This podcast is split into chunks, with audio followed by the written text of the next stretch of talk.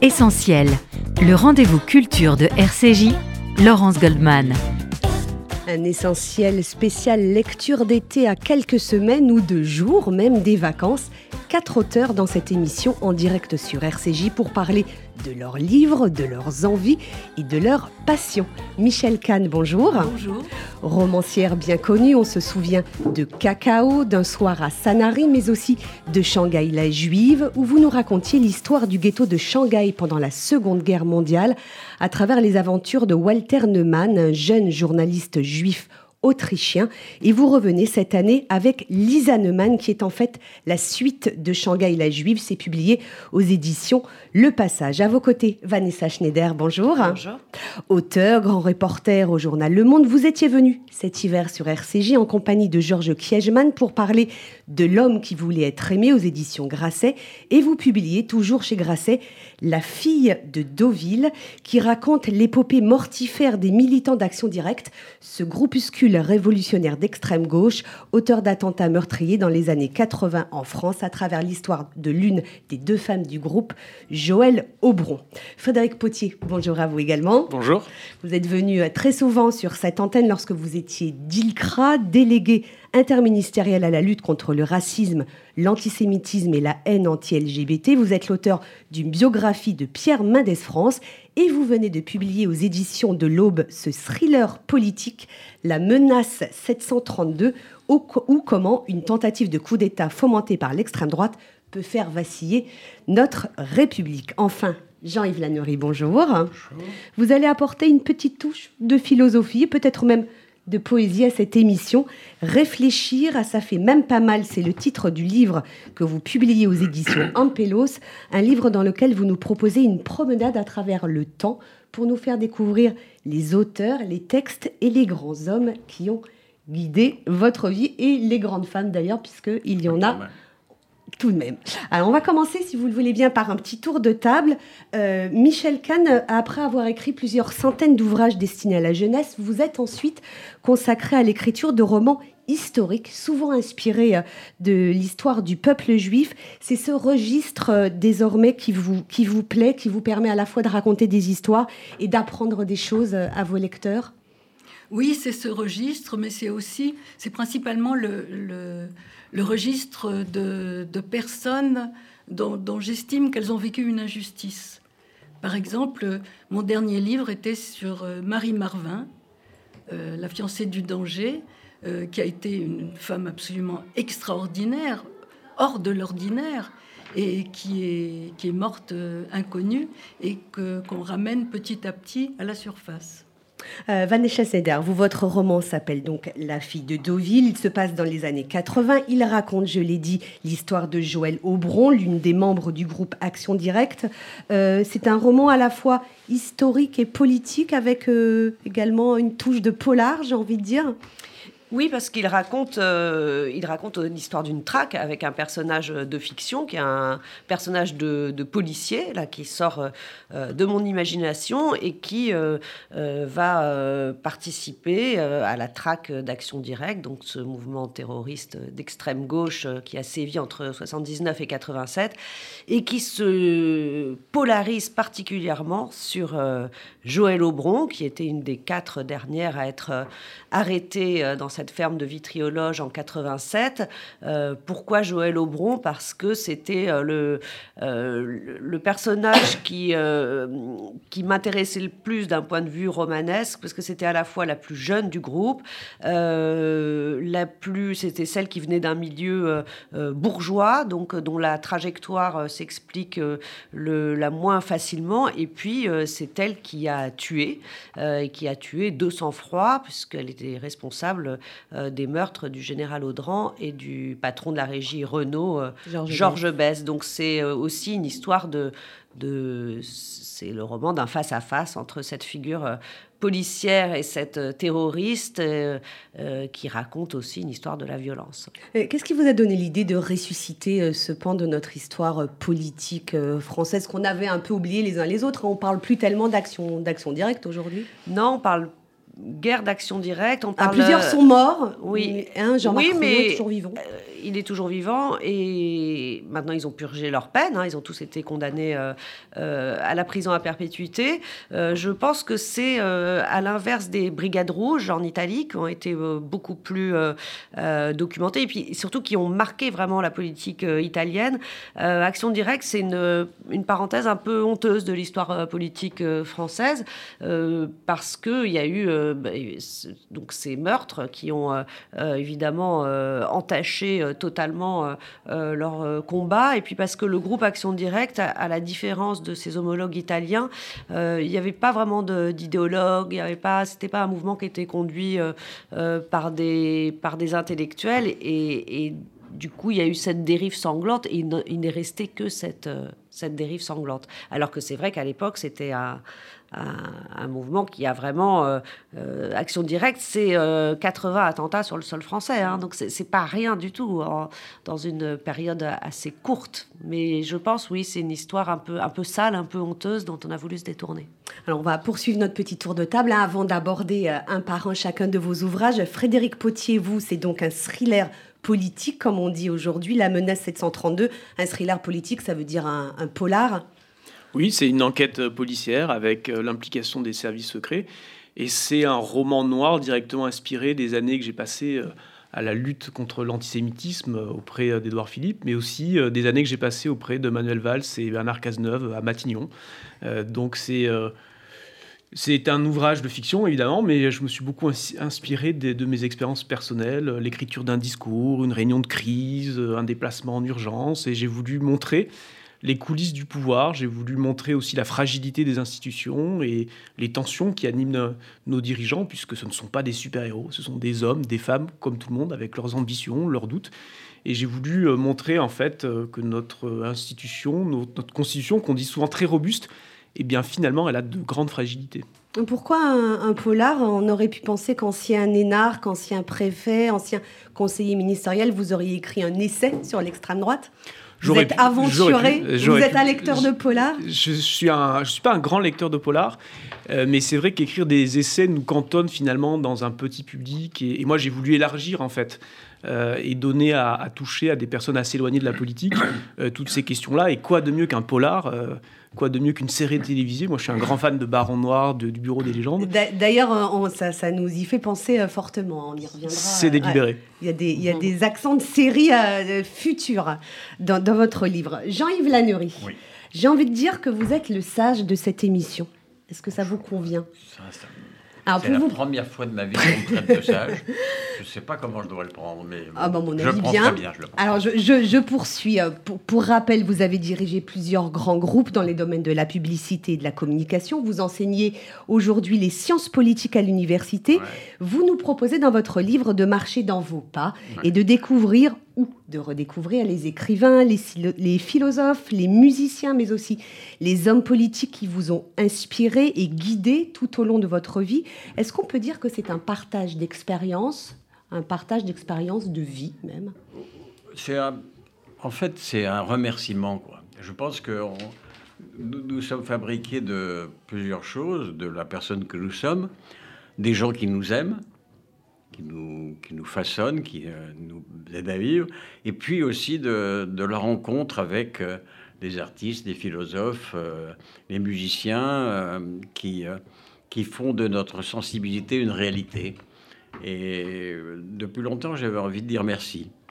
Alors je- j'ai cherché comment le faire et puis j'ai trouvé. Donc on va, on va y revenir Voilà. hein, sur la forme assez atypique, originale de, ce livre qui a été préfacé par, par euh, Yvan Levaille. Mais on va tout de suite euh, démarrer avec vous, Michel Neumann, avec donc ce roman, Michel Kahn. Qu'est-ce que j'ai dit? Michel, Neumann. Je vous donne le nom de votre héroïne, Michel Kahn, bien sûr. C'est un compliment. Le Bien. titre, euh, ah oui, parce que alors, c'est une belle euh, Ah ouais. jeune fille euh, qui, euh, qui est l'héroïne de, de ce roman, Lisa Neumann. Alors, on est à Hong Kong, le 1er juillet 1997, le jour de la rétrocession à la Chine de l'ancienne colonie britannique. Mais pour Lisa Neumann, votre héroïne, euh, l'heure n'est pas à la fête, car son père, Walter, a disparu on avait laissé euh, Walter Neumann à la fin de la Seconde Guerre mondiale rescapé du ghetto de Shanghai dans lequel les Japonais avaient parqué les Juifs fuyant la Shoah. Il avait réussi à se sortir de toute une série euh, d'aventures plus ou moins compliquées, Walter Neumann, le papa de l'héroïne.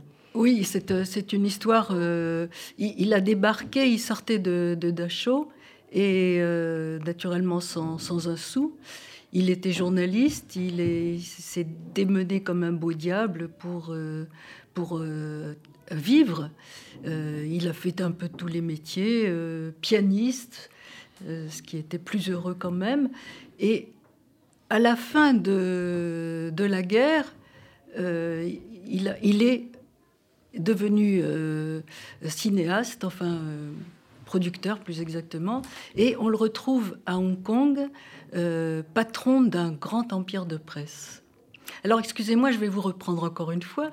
C'est que comme son nom Walter est allemand, on dit Walter et non pas Walter qui est anglais. Qui est à l'américaine. D'accord. Donc Walter Neumann euh, a disparu. Euh, c'est le début du récit. On est 77 ans après la Seconde Guerre mondiale. Et Lisa, sa fille, décide de partir à la recherche de son père. Ça va la conduire en Europe, en Suisse, sur les traces d'un ancien nazi, Arnold Schuller, qui a été SS dans le camp de Dachau. Alors bien sûr, on ne va pas raconter l'histoire, hein, parce que sinon il n'y aurait plus de surprise pour les lecteurs. Mais ce qui est très intéressant, c'est le contexte historique de, cette histoire dont on a beaucoup parlé à l'époque. On est dans les années 90, c'est euh, celui des fonds juifs en déshérence dans les banques suisses. Est-ce que vous pouvez nous rappeler euh, euh, cette affaire dont on avait beaucoup parlé à l'époque? Alors, il faut savoir qu'avant la guerre, les possessions juives en Allemagne et en Autriche principalement étaient menacées d'être confisquées. Donc, il y a beaucoup de gens qui ont voulu mettre leurs euh, biens à l'abri, et pour ça, ils disposaient en Suisse euh, de, l'hospitalité des banques et ils pouvaient euh, mettre leur argent et leurs objets précieux sous un compte anonyme. Et il n'y avait que le banquier qui pouvait relier le numéro et la personne. Et après la guerre, on s'est aperçu petit à petit que les banques n'avaient pas recherché les héritiers, puisque ces personnes étaient décédées pour la plupart. la plupart Donc, elles n'avaient pas recherché les, les héritiers, au contraire, elles s'étaient enrichies avec les fonds juifs.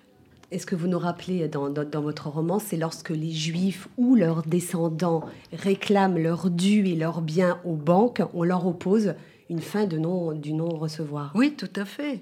Et euh, il, a fallu pour ça l'assistance mondiale, et notamment des, États-Unis, pour arriver à obtenir euh, qui veuille bien se pencher sur le problème. Alors, il y, a le rôle de la Suisse pendant la, la, Shoah qui est au cœur de votre roman, et pas seulement, il y a aussi sa proximité avec les nazis pendant la guerre et après la guerre, puisqu'elle les protège, elle les abrite, et elle a conservé également, euh, je vous laisse le dire, dans ses banques, l'or, une partie de l'or des nazis.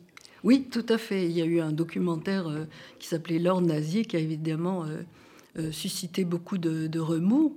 Euh, il y a beaucoup de, de, Suisses. Euh, je voudrais dire au préalable que la Suisse est un pays que j'aime énormément. Mais ça se sent dans le roman, il y a très belle description, notamment des villages et des, des, euh, montagnes suisses. Et il y a des gens qui n'étaient pas du tout au courant de, tout ça, ni mêlés à cette transaction, qui comprenaient pas ce qui leur arrivait. Ils n'arrivaient pas à le croire. C'était des, gens chaleureux,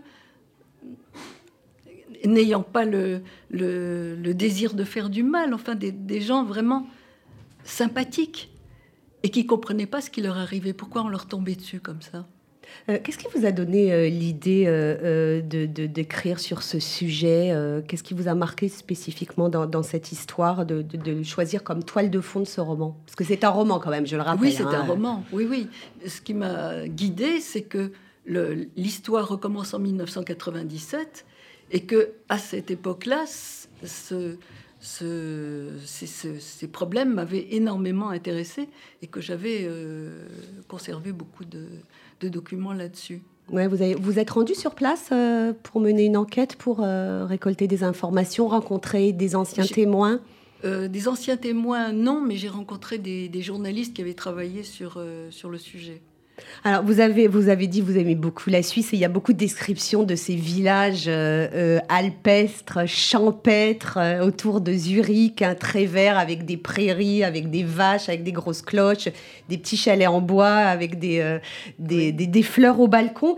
C'est ce contraste entre ces paysages très riants, très accueillants très propre et l'attitude de, certains Suisses vis-à-vis des Juifs pendant la Seconde Guerre mondiale que vous avez voulu mettre en lumière. Oui, ça aussi, mais aussi c'est très frappant dans la, façon dont le bourreau nazi se cache, parce que je me suis inspirée d'un personnage véritable qui n'avait pas 111 ans comme celui dont on a parlé tout à l'heure, mais euh, qui se cachait vraiment et auquel j'ai donné euh, l'identité euh, d'Arnold Schuller.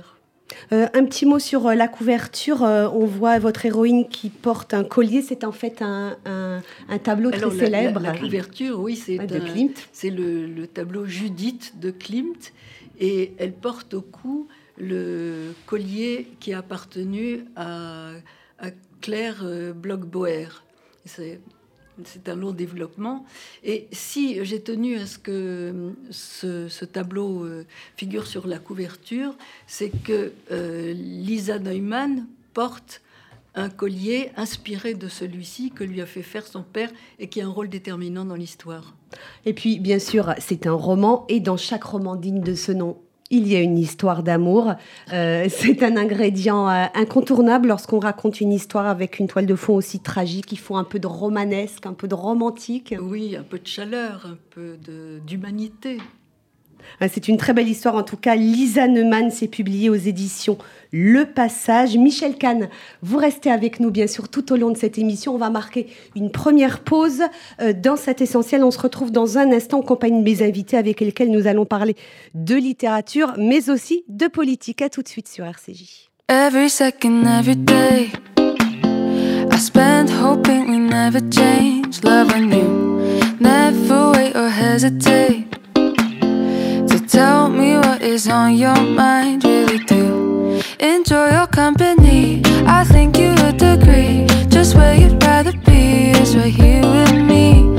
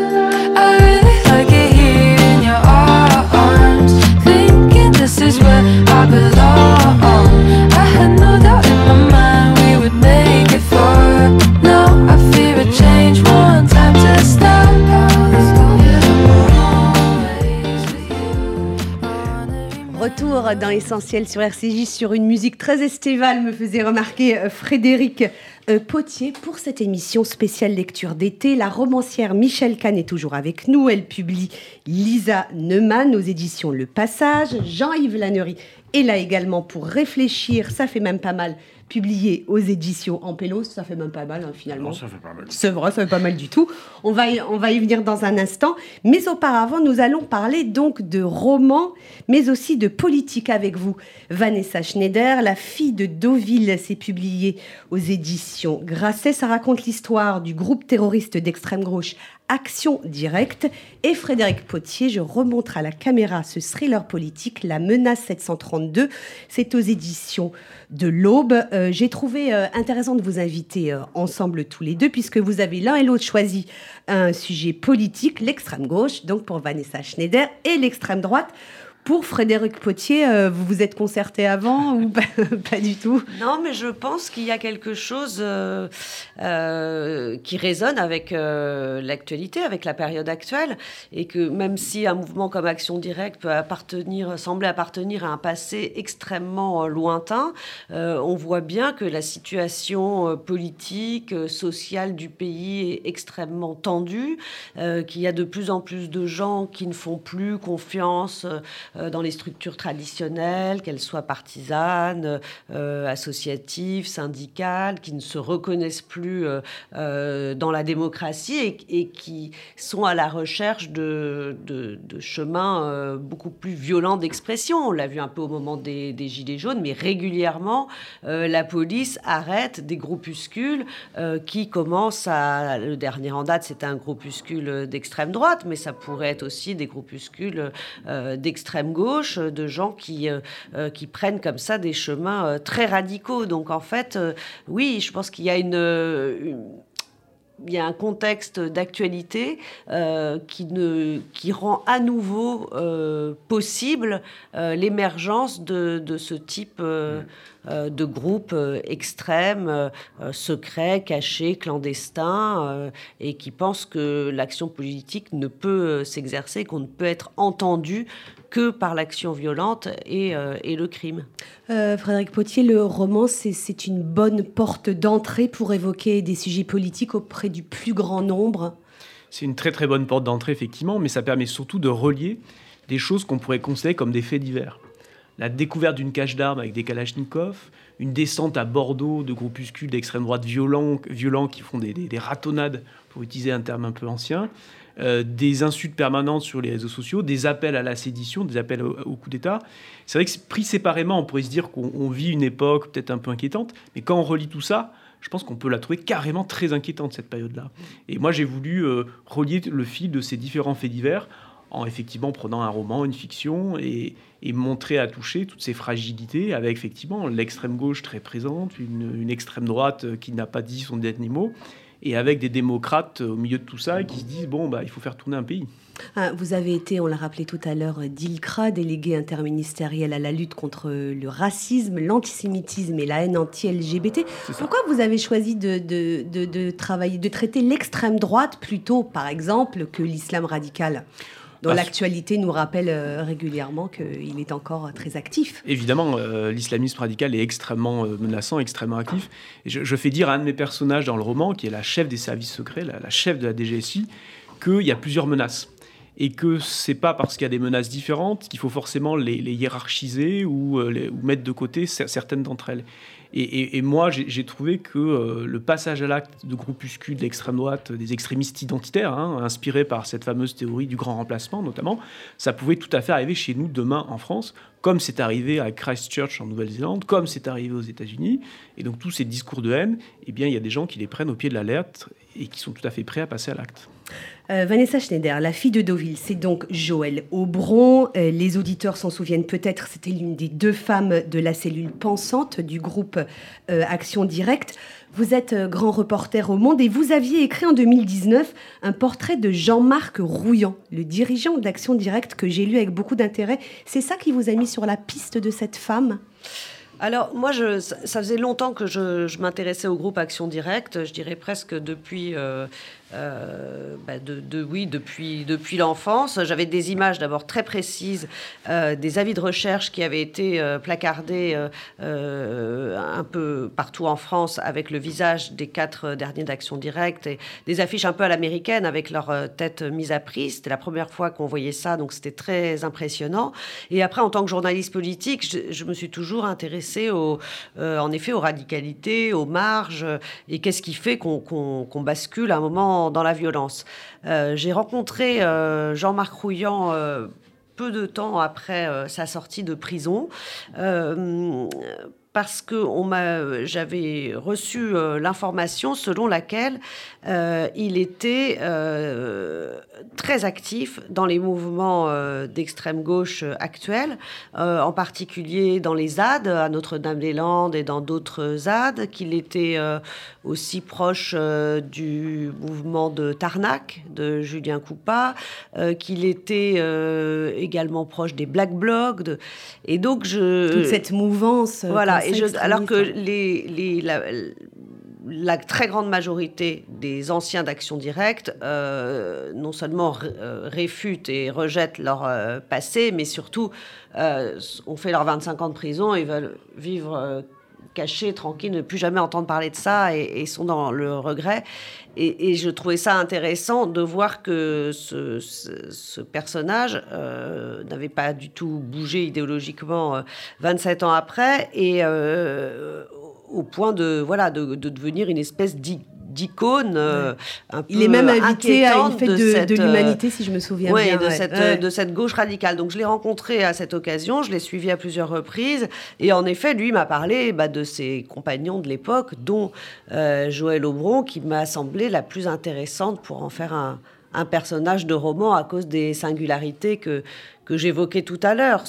les autres d'Action Directe sont des, euh, euh, que ce soit Jean-Marc Rouillant, Nathalie Médigon, sont des gens qui euh, viennent de milieux très pauvres, qui ont arrêté l'école assez jeunes, qui ont, et qui du coup sont, sont, rentrés très très tôt dans des parcours de radicalité, alors qu'elle, c'était euh, une jeune fille euh, qui ne manquait de rien, avec une famille très aimante, euh, pas du tout politisée, née à Neuilly, qui allait à l'école euh, catholique. Donc euh, voilà, il y, avait quelque chose de plus intrigant en fait sur son passage à l'acte. Euh, ce, qui est, intéressant, c'est la question qu'on se pose lorsqu'on lit votre roman, c'est comment on bascule dans une radicalité aussi extrême lorsqu'on a, on a grandi dans un milieu en effet bourgeois, protégé, équilibré. Est-ce que Joël Aubron, vous diriez que c'est une, une révoltée, une paumée, une fille fragile qui se cherchait, ou bien que par les hasards des rencontres à la fin des années 70, euh, elle a été endoctrinée par ces militants euh, d'extrême gauche Alors je pense que c'était quelqu'un, euh, non, c'était pas quelqu'un de, fragile et pas d'endoctriné non plus, ce qui, lui enlèverait une responsabilité dans ses actes, de se dire qu'elle aurait été manipulée. Je, pense qu'il y a plusieurs ingrédients. Il y a une part de, révolte adolescente qui après s'est transformée comme ça en effet au fil, au fil des rencontres. Et puis voilà, moi je voulais raconter quelqu'un de, D'ailleurs, mes deux personnages sont de gens qui sont comme ça en colère, qui ont beaucoup de colère en, eux. Et, je, voulais raconter, euh, euh, je, pense que chacun d'entre nous, tout le monde a une, forme de violence en soi, de, colère, de rage, et comment, euh, qu'est-ce qu'on en fait de, Est-ce qu'on la domestique Est-ce qu'on la discipline Est-ce que mon personnage de policier, c'est un homme qui lui-même, et on sent qu'il est sur la... Luigi Pareno. Oui, sur une ligne de crête, mais, mais lui, il a domestiqué sa violence à travers son métier, à travers d'abord un engagement dans l'armée, puis dans la police, alors qu'elle, au contraire, elle, laisse euh, euh, exploser sa violence. Donc son parcours, il est, euh, il est assez, au départ, assez classique des militants d'extrême gauche, puisqu'elle elle quitte sa famille, elle part dans le mouvement des squats, qui était un mouvement assez puissant dans ces années-là. On est dans le post-68, donc en fait, ce sont la plupart des, des, des, 68 arts ont réintégré la social-démocratie et, et on Ils sont devenus parlementaires, sénateurs. Oui, dirigeants de journaux, ont occupé des, plein de postes, bah, ceux qu'on a appelés après la gauche caviar, qui était issue de, de, de mai 68, mais il y a une, justement toute une partie de cette gauche que maintenant on appelle radicale, mais à l'époque on appelait ça l'extrême gauche, qui a refusé de, euh, euh, et qui du coup euh, sont partis, donc une partie dans, le, dans ce, mouvement des squats et dans d'autres groupuscules. Et Action Directe naît de ça en fait, d'une poignée d'individus qui ne se, qui n'arrivent pas à se résoudre à, baisser les armes et à se dire que non, la révolution n'est pas possible et que la lutte armée n'est pas une solution. Alors ils sont très peu nombreux, ils hein, sont finalement. Hein, vous les décrivez comme une petite bande, un, groupuscule conspirationniste qui consomme la drogue, de l'alcool et qui euh, rêve de devenir les alliés oui, oui. du. Elle joue à Loubron, elle, elle se drogue. Oui, oui, oui, un peu. Oui. Euh, ils rêvent de devenir les alliés du terroriste Carlos. Ils admirent les brigades rouges. Est-ce que vous diriez euh, que ce sont des idéologues qui ont mal tourné finalement? Par rapport justement aux anciens trotskistes qui, eux, sont rentrés dans le rang. Euh, non, ce, sont, euh, ce sont clairement euh, des idéologues qui, qui, à un moment donné, n'arrivaient plus à se faire entendre. Et je pense qu'une grande partie de leur dérive sanglante est due à ça, à un, euh, un problème d'existence. De, C'est-à-dire que euh, ce groupe Action Directe, au départ, euh, ne veut pas faire de victimes. Donc, ils posent des bombes la nuit. ils préviennent quand c'est dans un bâtiment public pour que le bâtiment soit vidé préalablement et qu'ils ne puissent pas avoir de victimes. Donc, ça, c'est leur modus operandi pendant toutes les premières années. Et ce qui se passe, c'est qu'en fait, du coup, ce qu'ils font n'intéresse absolument plus personne, parce qu'ils font exposer des bâtiments vides. et puis arrive une concurrence euh, de, dans le terrorisme international à travers la figure euh, de Carlos, euh, qui lui est beaucoup plus violent, avec des détournements d'avions, l'explosion du Capitole à Toulouse, des attentats alors attribués à divers groupuscules, mais de la rue des Rosiers, des attentats antisémites, des attentats beaucoup plus sanglants.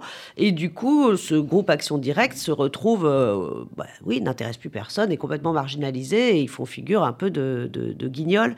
Et, je pense qu'il y a une des clés de leur, euh, de leur passage euh, à la lutte armée, euh, là, de, dans, ce, moment-là de l'histoire, où, où du coup, pour exister, pour qu'on parle d'eux, alors eux ne le disent pas comme ça, ils disent pour provoquer la révolution, ils, décident de faire ce changement doctrinal, dont ils discutent tous ensemble, et de faire des enlèvements et, et, des assassinats pour provoquer, pour provoquer quelque chose.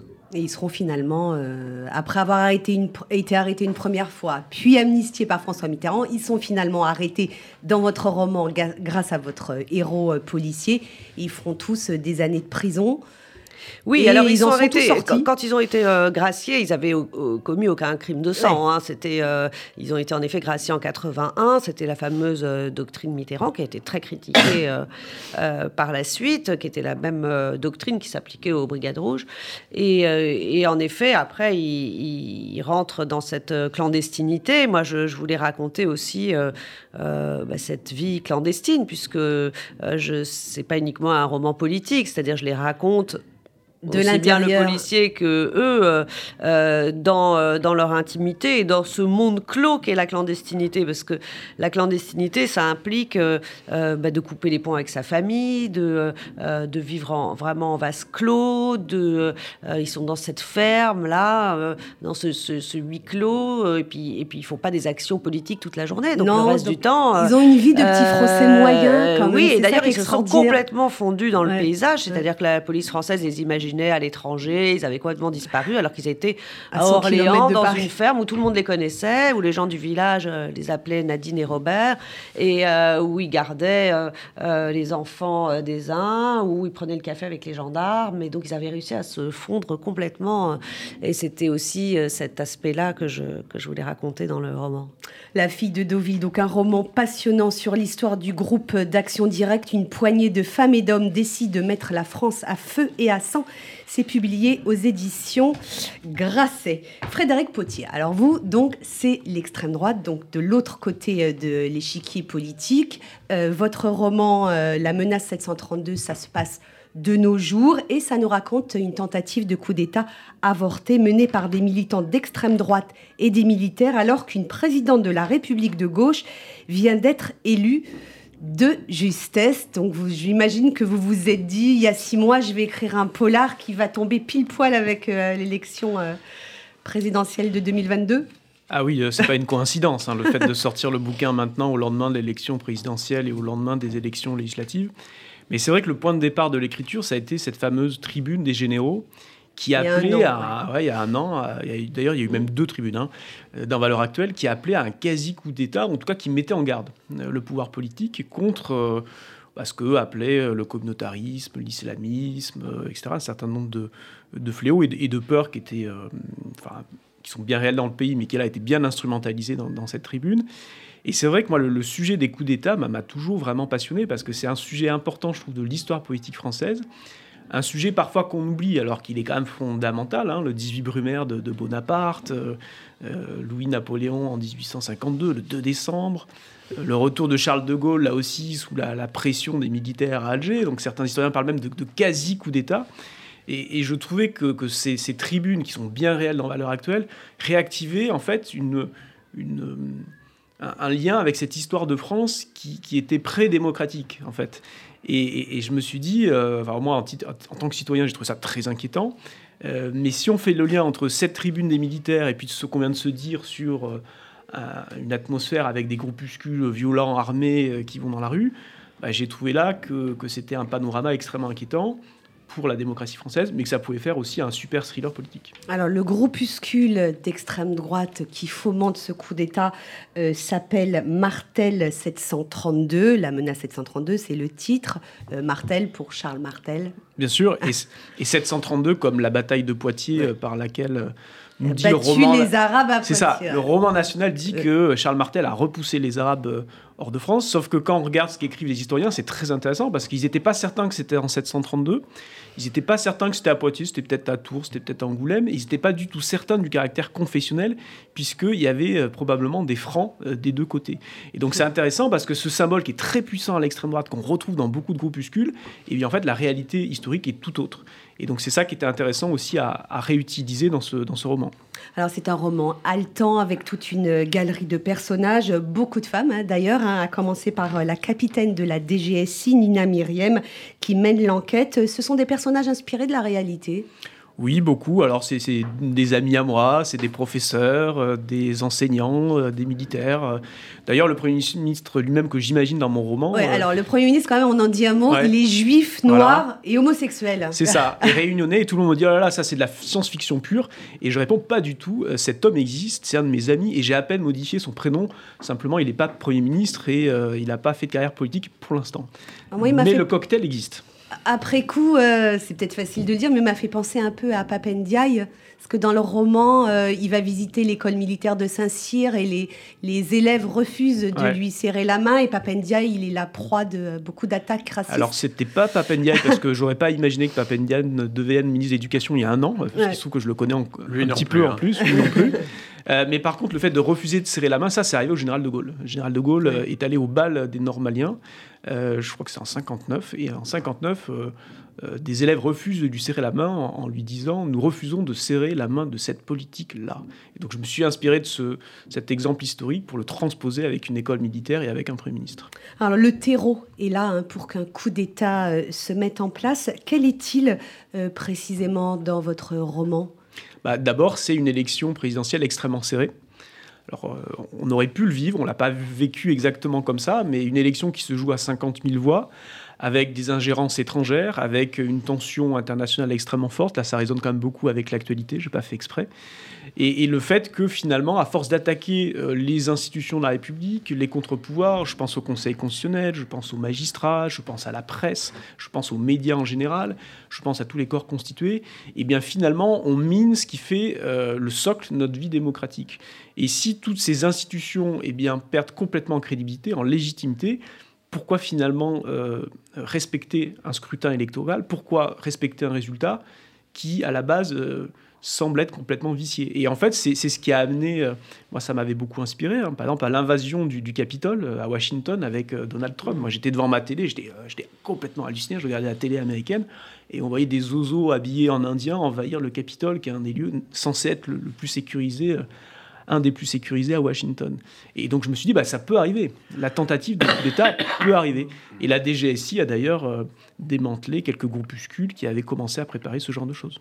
Avec, euh, sans raconter l'histoire, quelques dirigeants euh, de la droite classique, de la droite républicaine, qui sont prêts à basculer et à soutenir le putsch. Bah oui, bah c'est une tentation. La tentation autoritaire, elle est très forte en France. On le voit d'ailleurs dans les sondages, c'est pas uniquement les personnalités politiques, hein. je crois que c'est les Français eux-mêmes qui s'interrogent finalement sur à quoi bon la démocratie? Il y a des, dictatures qui marchent très bien, la Chine, etc., qui a des bons résultats économiques. Et donc, je pense que cette tentation quand même de basculer et de s'allier avec l'extrême droite ou avec des, méthodes très autoritaires, elle est euh, très présente euh, dans une partie de la droite française. Euh, Vanessa Schneider et Frédéric Potier, est-ce qu'on peut dire que les ressorts de cette radicalité à l'extrême gauche et à l'extrême droite sont les mêmes? Une idéologie, puis un passage à l'acte via le terrorisme et l'extrême violence euh, oui, pour moi, il n'y a pas. Alors après, évidemment, les, discours euh, euh, n'étaient pas les mêmes et sont pas basés sur les mêmes ressorts. la tentation violente à l'extrême droite, elle est, en effet, elle est basée sur le refus du communautarisme, des ressorts très profonds, racistes, anti-musulmans. C'était pas du tout le cas de cette extrême gauche là, qui était sur, euh, au départ, hein, sur euh, euh, quelque chose d'un peu de, euh, d'illusion euh, romantique, euh, révolutionnaire d'un monde meilleur, c'est-à-dire voilà faire la révolution pour que le peuple vive mieux, pour aplanir les inégalités. Je vous dis, on est vraiment dans la dans, dans, dans la queue de comète de mai 68. Mais après, les si, si, si, les idéaux sont ne, sont opposés ou en tout cas différents, je pense que le ressort est le même c'est-à-dire euh, passer par euh, euh, se convaincre de passer par l'action violente pour faire avancer ses idées et défiance évidemment envers la démocratie. Mais Frédéric Potier, juste avant la pause, on renvoie communément aujourd'hui deux ados, extrême droite, extrême gauche. C'est finalement ça, bonnet blanc et blanc bonnet au final. Bah, ça dépend euh, aussi de, qui on met derrière, parce que tous ces groupuscules, euh, évidemment, n'ont pas tous le même niveau de dangerosité, ils n'ont pas tous le même degré de rejet aussi du dialogue politique. Donc, euh, je dirais que ce qui les caractérise et leur point commun, si on se situe complètement aux extrêmes, c'est un refus de l'altérité et un refus du débat démocratique apaisé. Allez, on va marquer tout de suite une seconde pause dans cette émission. On se retrouve dans un instant sur RCJ pour la suite de cette essentielle spéciale lecture d'été. On va parler de littérature, de philosophie, mais aussi de transmission.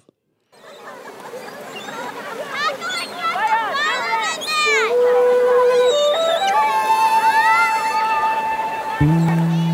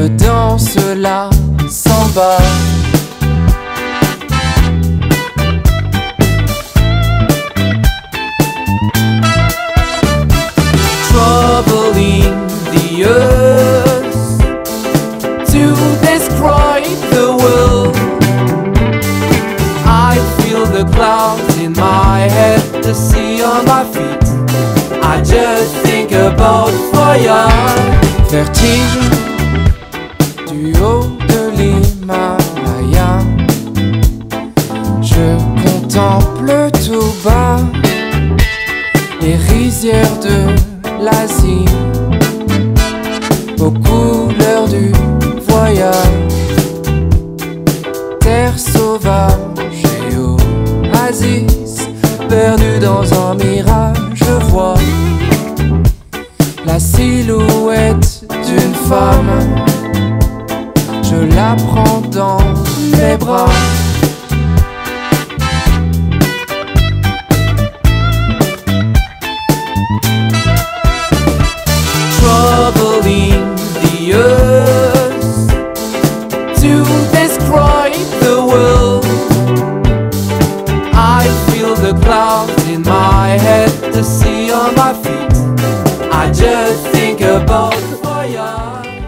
Retour dans Essentiel sur RCJ pour la troisième et dernière partie de cette émission, toujours en compagnie de Michel Kahn, Vanessa Schneider et Frédéric Potier qui publient chacun un roman qui vous accompagneront cet été. En tout cas, je vous le conseille. Jean-Yves Lannery, ancien publicitaire, diplômé de Sciences Po, vous avez pris la plume pour ce petit essai, cet opuscule très original et personnel. Réfléchir, ça fait même pas mal, publié aux éditions Ampélos truffé de références historiques, littéraires, philosophiques, musicales.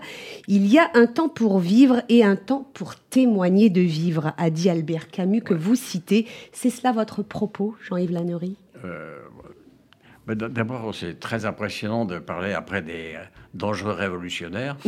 Euh, moi, je suis, je suis le pacifique de l'éta- de l'étape. oui, il y a un moment, euh, quand on a une vie active, très très active, et qu'on ne l'a plus, ou bien on ne l'admet pas et on est extrême- extrêmement triste et on se dit quand j'étais patron de ceci, quand j'étais président, quand j'étais machin, et on fait une grosse déprime, tout ça et on va à Bride-les-Bains. Euh, ou bien on dit euh, j'ai connu tellement de trucs formidables, il faut que je les transmette. Moi j'ai choisi ça parce que, euh, parce que les éléments de ma vie m'intéressent euh, de temps en temps, mais ils n'intéressent personne. En revanche, ce que j'ai connu, ce que j'ai reçu, je trouve que c'était bien de le faire passer. Et donc il fallait trouver une, une manière originale de le faire passer. Je, je pense que j'ai réussi. Enfin, c'est à vous de me le dire. C'est vous l'électrice. Ah, C'est aussi une réflexion sur le temps qui passe, puisque vous vous retrouvez après la vie, quelque part dans les Ah oui, nuages. ouais. Oui, je, je- je me disais que pour parler avec, euh, avec euh, Albert Camus ou d'autres, ou avec... euh, Victor Hugo, Victor Proust, Hugo, c'était un peu Paul compliqué. Valéry. Moi en bas, eux en haut, alors je me suis mis là-haut. Et, et- et pour parler avec eux, j'ai trouvé un truchement, parce que quand on arrive là-bas, il y a quand même beaucoup de gens très célèbres qui habitent là-bas, n'est-ce pas? Et donc, je- il me fallait un truchement, quelqu'un, un, un Figaro, un- vous voyez, une servante de Molière qui puisse me présenter tous ces gens-là. Et donc, j'ai créé un personnage qui s'appelle Marcel, euh, joli prénom. Et ce Marcel-là, il est mort à Bouvines. Donc, ça fait un petit bout de temps. Donc, il connaît tout le monde. La bataille de Bouvines au Moyen-Âge. Hein. Oui, Philippe Auguste. 1214, c'est, euh, c'est une, une des preuves de l'intelligence des hommes. En 1214, on entretue des gens, et en 1914, vers 700 ans, jour pour jour, paf, on recommence. La, folie des hommes n'a pratiquement pas de limite, sauf que les instruments utilisés sont quand même beaucoup, beaucoup plus performants. Il y a des canons 75, enfin, on a fait des progrès, quoi. Voilà. Et donc ce personnage-là m'aide à rencontrer tous ces gens dont- qui avaient euh, nourri mon imaginaire, euh, enfin pas seulement le mien, celui du monde entier. hein. Euh, voilà, je parle de gens que tout le monde connaît, Ouais, Victor mais Hugo. moi je les ai rencontrés. Vous les avez rencontrés, vous Voilà. leur avez même écrit des lettres, hein, Ouais, puisque ai c'est. des- Et certains ont répondu, ce qui est quand même tout à fait extraordinaire. hein. Voilà. Euh, C'est Yvan Levaille, euh, le grand journaliste qui est également euh, votre ami, qui signe la préface de votre livre. Si vous aimez Georges Perec, vous vous sentirez en famille, Ouais, dit-il. j'ai- J'ai été très ému par cette phrase. Très ému par cette phrase, parce que Georges Perec, c'est, pour moi, c'est un, des auteurs majeurs du siècle dernier, parce qu'il a, il a su allier beaucoup de choses, de la philosophie, de la, du regard sur la vie, de l'intelligence, et puis en plus euh, de la fantaisie. Donc, euh, ouais.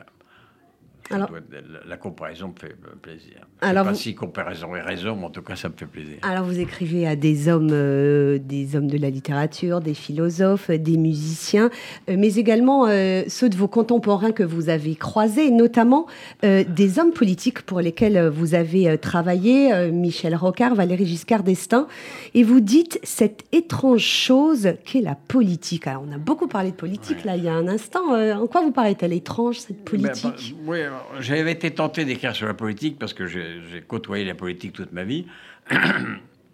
Mais je ne me sens pas capable parce que je, je, pense que la, la politique, c'est d'abord les hommes politiques.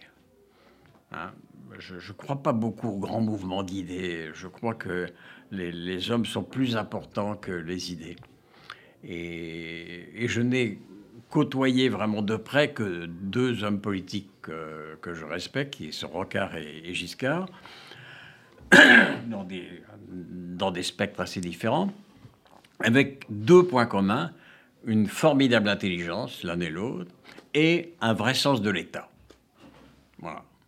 Euh, avec tous les défauts qu'on peut trouver à l'un à l'autre, bon, un sens de l'État, euh, ça veut dire quelque chose. Donc, mais j'ai pas à côtoyer les autres. Je les ai vus comme tout le monde. euh, donc, bon, donc je j'étais pas capable d'écrire sur la politique. J'étais capable d'écrire sur ces deux-là parce que j'ai du, respect et de la tendresse pour eux. Et, et je, voilà. Je Alors, il y a- y je des- regrette que Giscard n'ait pas fait un second septennat et je regrette que Rocard n'ait pas eu l'occasion de se présenter. Et j'en veux beaucoup à François Mitterrand. Voilà. Pouf, pouf. Ah, Il y a beaucoup de, de portes d'entrée hein, dans ce livre, avec beaucoup, donc on le disait, euh, d'auteurs, euh, de compositeurs. Je voudrais qu'on dise un mot, euh, parce que ça nous rattache à l'actualité de, de l'avant-dernière lettre que vous écrivez. Elle est adressée au cardinal Lustiger. Et je pense que ça va vous intéresser, euh, Michel Ah ouais. Kahn, qui vous intéressait à l'histoire de, de la Shoah et de l'après-Shoah. Euh, c'est pas l'objet de, de ce livre, mais Yvan Levaille le rappelle. Vous faites partie de ces enfants juifs qui ont eu la vie sauve pendant la Seconde Guerre mondiale grâce à des justes. Et vous avez Et je me suis rencontré retrouvé à certainement Moron. Voilà. Saint-Amand Comme Georges Kiesman. comme Georges Kiesman, euh, dont nous parlions euh, au début de cette émission. Euh, pourquoi vous avez voulu nous raconter cette, cette rencontre avec le cardinal Lustiger? Ben, D'abord parce que Lustiger, c'est un personnage hors du commun. Je veux dire, euh, la vérité, tellement hors du commun qu'il est unique en son genre. Parce qu'un juif converti qui devient non seulement prêtre, ça, ça j'ai déjà vu, mais cardinal archevêque de Paris, ça, c'est quand même un peu, un peu plus compliqué. Hein, et quand il, moi, j'ai eu cette opportunité incroyable de, de passer une heure avec lui. euh, quand il est venu à Europe, je l'ai fait monter dans mon bureau en pensant que j'aurais cinq minutes avec lui. Et puis, il m'a fait ce grand, grand cavode là, de, d'appeler le coadjuteur et de dire Je vais rester, euh, j'ai une heure. À... Voilà. Et donc, j'ai- voilà, je raconte ça dans le livre, mais je peux le dire ici parce que c'est sans doute un, moment, un des moments les plus émouvants de ma vie. Je suis dans mon bureau, là, avec le cardinal archevêque de Paris, et il me raconte sa vie. Et puis il ouvre son portefeuille et il me sort une carte d'identité. Il me dit voilà, et il y a marqué euh, Aaron, etc. Il dit voilà qui je suis. Savez, Un petit bonhomme là comme ça à qui le cardinal archevêque de Paris montre ses papiers, tu vois, c'est voilà, c'est euh, vous êtes élève en seconde et il y a un, un grand professeur qui vient vous montrer ses papiers, c'est fou quoi. Et en, en fait, j'ai été ému de son émotion. Voilà. Il a, il a fait passer quelque chose de très, très fort. Un très beau livre. Réfléchir, ça fait même pas mal. Ah oui, ça, C'est- je, je confirme, ça fait pas mal. ça fait pas mal du tout, euh, J'ai essayé finalement. de dire ça à mes étudiants pendant des années. Je suis pas sûr de les avoir persuadés, mais Allez, je, je cite juste une phrase de Yankelevitch que vous, que vous relevez dans votre livre. On peut vivre sans philosophie, mais moins bien. voilà. Hein, finalement, c'est ça la leçon de. euh, Mais il a dit sur la musique livre. la même chose. Des Il a dit très beaucoup. légères sur la musique. euh, voilà. Ainsi s'achève cette émission. Euh, merci à mes invités d'être venus nous parler de leur livre sur le plateau de RCJ. Michel Kahn, votre nouveau roman Lisa Neumann, c'est à lire aux éditions Le Passage. Vanessa Schneider, la fille de Deauville, c'est publié aux éditions Grasset. Frédéric Potier, merci à vous également. La menace 732, un thriller politique, c'est aux éditions de l'Aube. Et puis, je le rappelle, cher Jean-Yves Lannery, réfléchir, ça fait même pas mal. C'est aux éditions Ampelos. Je vous rappelle que cet essentiel est à réécouter en podcast sur notre site internet radio-rcj.info, notre application mobile, notre chaîne YouTube ainsi que sur toutes les plateformes de diffusion. Merci à Guillaume à la réalisation. Excellente journée à tous à l'écoute des programmes de RCJ.